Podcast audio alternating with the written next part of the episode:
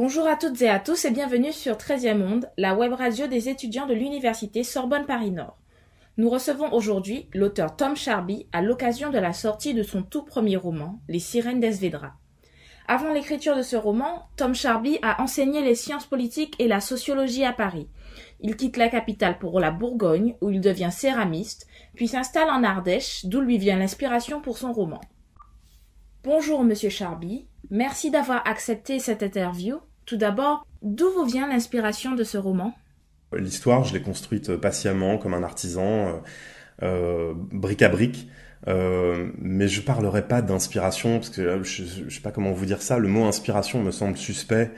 Euh, il me semble refléter euh, une image euh, très romantique de la figure de l'écrivain, euh, l'écrivain inspiré justement, comme on dit, l'écrivain inspiré qui serait touché par la grâce et qui jetterait de façon fiévreuse des mots sur le papier. J'y crois pas du tout, moi. Je pense que c'est une vraie mythologie et que en réalité l'écriture c'est vraiment un métier euh, un peu rébarbatif, euh, évidemment sympa euh, par moments, sinon on se lancerait pas dans ce genre de, de choses, ça vu le temps que c'est l'énergie que ça prend. Mais voilà, je je crois pas trop à cette histoire d'inspiration. Je pense qu'en fait c'est un mot qui cache plein d'autres choses, mais qui en lui-même est un mot valise un peu opaque. Juan se caractérise aussi par une certaine ambivalence. Très cynique quant à lui-même et ses contemporains, il s'illustre très fréquemment par des descriptions au vitriol du star system dont il est désormais une star déchue. Du fait de son cynisme qui tourne parfois à l'aigreur, peut-on considérer le personnage de Juan comme un anti-héros? Euh, oui, absolument. Alors il y a deux choses dans votre question, mais je suis absolument d'accord avec euh, votre conclusion. La première chose, c'est qu'en effet, c'est un personnage assez sombre, assez désabusé, euh, qui a vécu, qui a eu une carrière très longue derrière lui, donc qui a eu le, temps de, de, pas seulement connaître l'excitation des débuts, mais connaître aussi la difficulté, la routine, la fatigue, euh, la fatigue physique, la fatigue nerveuse, le corps qui lâche, etc., etc. Et c'est tout ça, je voulais le, décrire justement pour lutter contre les clichés. Euh, un peu trop faciles qu'on comporte généralement sur ce monde de la nuit.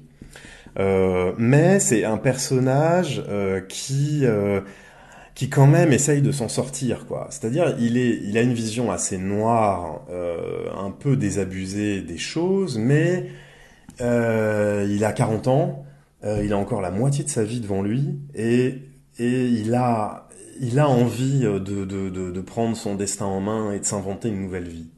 Donc tout n'est pas fini pour lui. Enfin, en tout cas, je pense qu'en tant que lecteur, on se met de son côté, on est en empathie avec lui parce que euh, passer le début où il paraît assez pénible, arrogant, un peu désagréable, il juge tout le monde à l'emporte-pièce, etc. Passer ce, ce moment-là, on se rend compte que c'est quand même pas un mauvais bougre qu'il a, qu'il est capable de s'ouvrir aux autres, qu'il est quand même assez curieux, euh, et que euh, et que somme toute, euh, on, on, a envie euh, avec lui de l'accompagner dans, dans, cette forme de renaissance.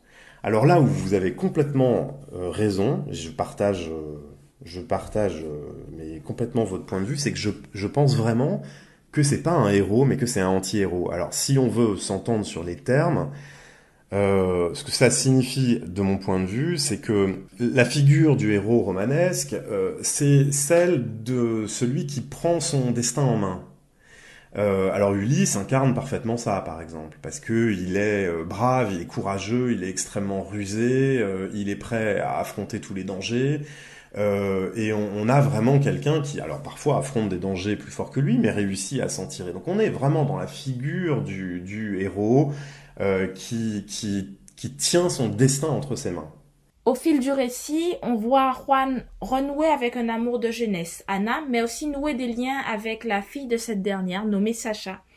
Euh, Peut-on euh, en déduire que cela révèle une certaine maturation chez, chez Juan? Oui, oui, bien sûr. C'est de toute évidence l'histoire d'une renaissance. J'allais dire c'est un peu l'histoire d'une rédemption, mais ça me convient pas parce que ça supposerait qu'il y ait un jugement de valeur et un jugement moral entre un passé qu'il a vécu qui serait condamnable et une nouvelle vie qui serait belle et heureuse, etc., etc. Je crois pas du tout ça. Je crois pas du tout ça. C'est pas du tout ce que j'ai voulu mettre. Je, pense beaucoup plus que, que c'est l'histoire de quelqu'un qui arrive au mi-temps de, de, sa vie, euh, qui se, qui, dont, dont, la carrière est compromise euh, pour, des, pour les raisons de santé qu'on comprend dès le début du livre, et qui est obligé de s'inventer une nouvelle vie. C'est-à-dire, il n'y aurait pas eu ces, problèmes de santé, je pense que ce gars-là aurait continué.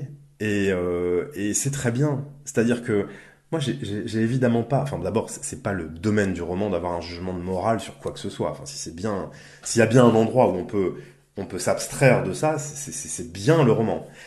Euh, donc, c'est pas du tout mon propos. Et, au contraire, je pense que c'est beaucoup plus intéressant de, de, de, de, garder en tête cette figure des sirènes, euh, c'est-à-dire cette figure qui incarne à la fois l'attraction irrésistible et le danger sans nécessairement que la fin de l'histoire soit mortifère. Euh, on peut vivre longtemps en tenant euh, à bonne distance ces deux écueils, si on peut dire.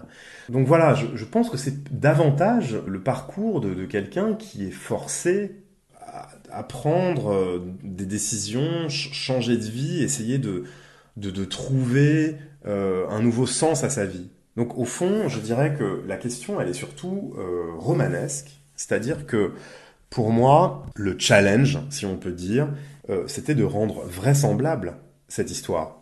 Parce que sur le papier, c'est l'histoire d'un DJ euh, qui pendant 20 ans a, sillonné le monde en sautant d'un avion à l'autre, et puis qui un jour euh, s'installe de façon provisoire ou définitive, on ne sait pas trop, en Ardèche, personne n'y croit. Donc ce qui est, ce qui est intéressant, c'est que tout le livre est construit pour rendre ce dénouement parfaitement vraisemblable. Enfin, j'espère, en tout cas.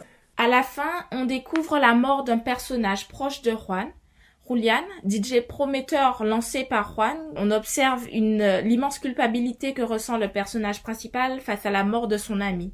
Euh, peut-on associer ce binôme amical au mythe d'Edal et d'Icar, thématique qui semble gouverner les rave parties auxquelles Juan a participé?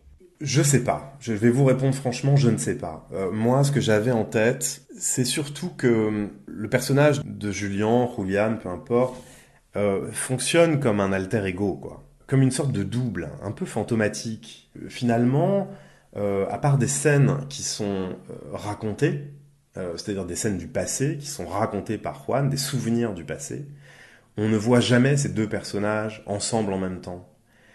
Et, et euh, d'une certaine façon, leur trajectoire euh, sont, sont, deux trajectoires contradictoires euh, qui se croisent euh, à un moment jusqu'à un dénouement dramatique.